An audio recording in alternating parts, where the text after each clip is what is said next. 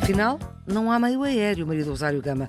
Só há meio terrestre e meio aquático. O meio de qualquer ser vivo é o local onde ele se reproduz. É onde ele põe os ovos. Onde se reproduz, uhum. no caso dos insetos. Portanto, não vive no meio aéreo.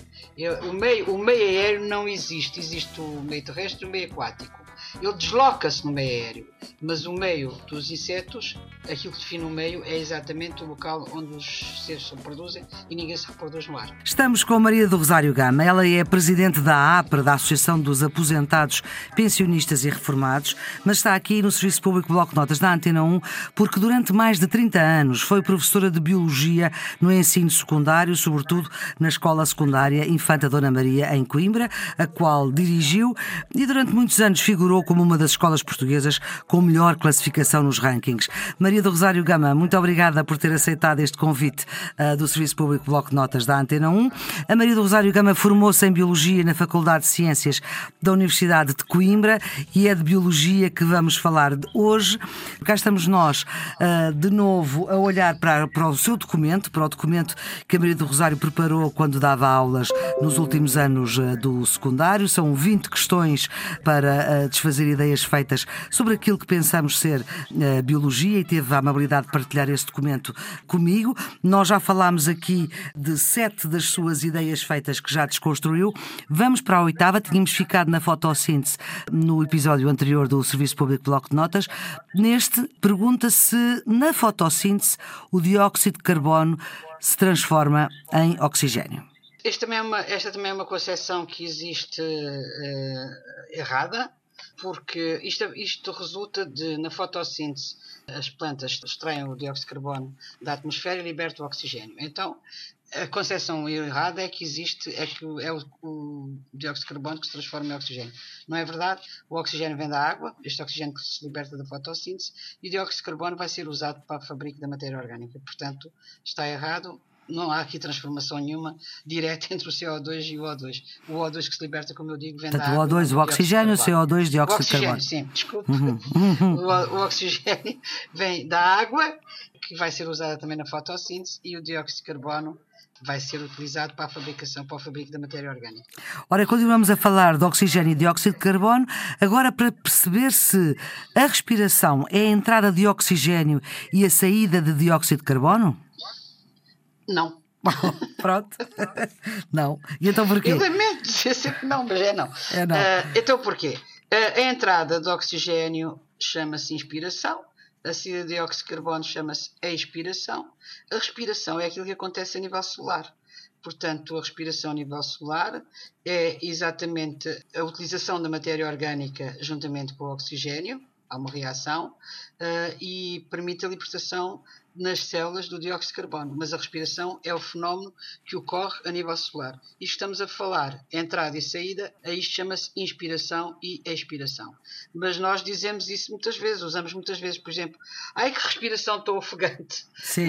Não, não, é a respiração que é ofegante. O que é ofegante é os, são os movimentos que levam à entrada e à, à inspiração e à expiração. Porque a respiração é o que se passa a nível das células. É a reação que se passa na célula, onde a matéria orgânica vai combinar-se com o oxigênio e daí vai resultar energia, que é muito importante, que é aquilo que depois nos permite uh, toda a atividade que nós temos e vai libertar-se dióxido de carbono. Então deixe-me perguntar de outra maneira, se nós estamos com uma respiração muito ofegante, quer dizer que temos muito dióxido de carbono para deitar fora? Não, se nós, sim, nós estamos com uma respiração muito ofegante, estamos a, a incentivar a entrada do oxigênio, portanto está a entrar mais oxigênio. E, Porque portanto, estamos com muito a... dióxido de carbono.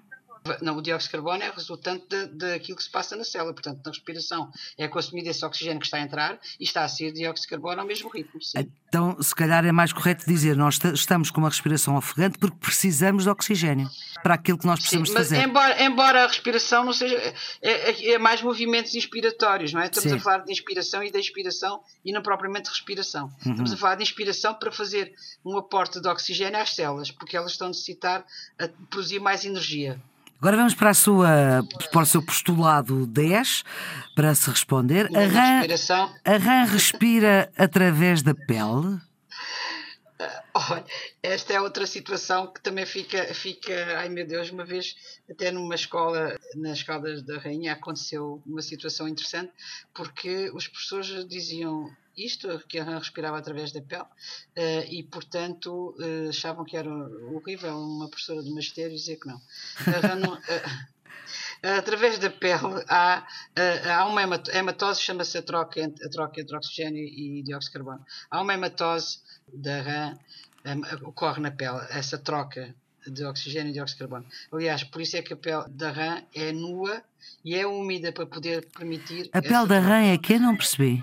Nua, nua, nua. Ai, nua, nua. É, é, nua. Enquanto, por exemplo, o lagarto tem escamas, os mamíferos têm pelos. E é? a nossa? A nossa pelos. também é nua? Nós, te... ah, nós temos pelos. Ah, pois nós temos, uma penugenzinha assim.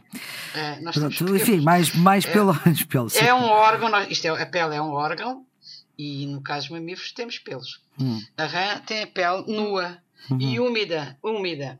E até, até vi uma experiência que eu acho que é dramática e nunca deixei ninguém fazer, que era pôr um pano seco à volta da rã e abrir a boca e a rã morria. Portanto, claro. não, não entrava porque ela engole, ela, ela uhum. faz movimentos de engolir o ar. Claro. Não, não é como nós, nós não, não engolimos o ar, não é? O ar entra através Isso. destes movimentos inspiratórios. Mas a rã engole. Se abrirmos a boca ela não engole, então se lhe taparmos então o corpo todo, uh, que é uma brincadeira que faziam os rapazes aqui no meu tempo, na minha terra, que era horrível, horrível. Bom, mas então, a rã não respira, através da pele só se dá a hematose, porque a respiração, como eu disse há pouco para as plantas, ou para outros seres todos, a respiração é um fenómeno que ocorre nas células. Portanto, através da pele não é respiração, mas sim hematose. Vamos lá para a questão 11. Grande número de insetos vive no meio aéreo?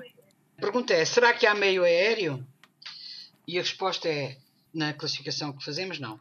O meio de qualquer ser vivo é o local onde ele se reproduz, é onde ele põe os ovos, onde se reproduz, uhum. no caso dos insetos. Portanto, não vive no meio aéreo. O meio, o meio aéreo não existe. Existe o meio terrestre e o meio aquático. Ele desloca-se no meio aéreo, mas o meio dos insetos aquilo que define o meio é exatamente o local onde os seres se reproduzem e ninguém se reproduz no ar. Ora, portanto, cá está o rigor, não é? Vamos para a questão 12. As artérias são vasos sanguíneos que só transportam sangue arterial? É estranho, não é? Porque diz artéria, deveria ser sangue arterial e veio sangue venoso, mas não é verdade.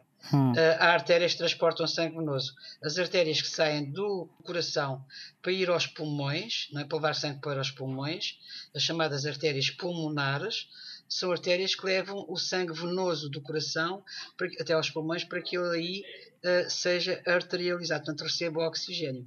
E, portanto, é uma artéria, a artéria pulmonar, transporta sangue venoso. Ou seja, a resposta é não. Não, como sempre. Não. Uh, Maria do Rosário, já agora, quando nós tiramos sangue para fazer análises, que sangue é que é analisado, o arterial ou o venoso? É, é o sangue que corre nas veias. Portanto, o que nós vamos tirar é o sangue que corre nas veias. Que é o? Uh, neste caso aqui, se há uma veia cava, que é uma veia, no caso quando tira do braço, não é? Da veia Sim. cava, que é uma veia que transporta sangue venoso. Venoso e não arterial. Aliás, era quase impossível, porque as artérias têm, uma, têm um revestimento, têm vários tecidos de revestimento e, portanto, eh, não espetam as artérias, espetam, podem espetar capilares veias, eh, ou veias, sim.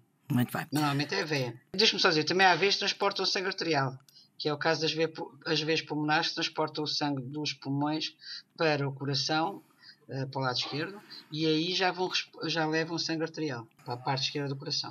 Hum. Portanto, é uma veia que transporta sangue arterial e é a artéria que transporta sangue venoso. Para a questão 13, o homem é o único ser vivo que consegue sobreviver em diferentes ambientes? Esta era uma frase de um livro do primeiro ciclo o homem tem ir à lua. O homem tem ir à lua. Claro que isto é outra forma. claro é que vai forma... à lua, mas precisa de mais coisas, não pode ir assim. Claro, mas isto é outra forma de antropocentrismo, quer dizer que o homem é o máximo, não é? Hum. E isto é um combate que tem que ser feito. O homem não consegue sobreviver onde bactérias, por exemplo, conseguem sobreviver em, em eh, zonas extremamente quentes, que são quase. e, e, e com gases eh, que são impossíveis para a sobrevivência do homem. Portanto, o homem é até um ser que consegue sobreviver em poucos ambientes. Precisa, como disse, para ir à Lua de outros, de outros, de outros aparelhos. Ora bem, a questão 14. Há seres unicelulares que ingerem alimentos? É verdade, quem diria? Isto é verdade, isto é sim. É, Esta é a resposta, é sim. Esta é sim. Há seres unicelulares que ingerem alimentos, sim. Há seres unicelulares que são uns chamados protozoários, Ora. que é difícil de identificar, que fazem ingestão de alimentos. Portanto, eh, esta resposta é sim. Embora toda a gente pense que não, portanto, que não existem, mas há. Há seres unicelulares que ingerem alimentos que são chamados protozoários. A 15, a questão 15. A vitamina D existe nos alimentos e no sol? Eu acho esta. Porquê é que dá vontade de rir? hein? Sabe porquê? Porque isto está nos livros da escola primária. Estava, não sei se já e já está errado, claro. Está errado, porque o sol não tem vitaminas. Eh, o sol incide e pode fazer com que, sob a pele, não é? existem Uhum. substâncias que se transformam em vitamina D, mas o sol não tem vitaminas. A vitamina D existe em alguns alimentos, mas não existe no sol. O sol induz a formação da vitamina D. Por isso é que se diz que as pessoas devem apanhar sol para evitar o raquitismo. Agora já não há muito raquitismo. Uhum. Mas o sol, não, o sol não tem vitaminas. Mas nos livros do primeiro ciclo o sol tinha, Tinha vitaminas. Pode E então os alimentos Sim. com vitamina D são quais? Olha, por exemplo, uma coisa horrorosa que se comia de antes, que era o óleo de fígado de bacalhau. Ah, sim, sim. Eu lembro-me bem. escolas. Lembra? Lembro-me bem. Aqui, aqui há, aí existe. Era horrível quando a cápsula rebentava. Exatamente. Eh, porque tinha um sabor horrível. Horrível. Mas, mas, era, mas era dado óleo de fígado de bacalhau. Eh, portanto, mal não faz. Fígado de bacalhau tem, tem, tem ali. Ficamos para já por aqui, Maria do Rosário Gama, e quando voltarmos vamos falar de pedras. Noutro episódio do Serviço Público Bloco de Notas da Antena 1, que nesta segunda série tem uma parceria com o Polo de Investigação HTC História, Território e Comunidades.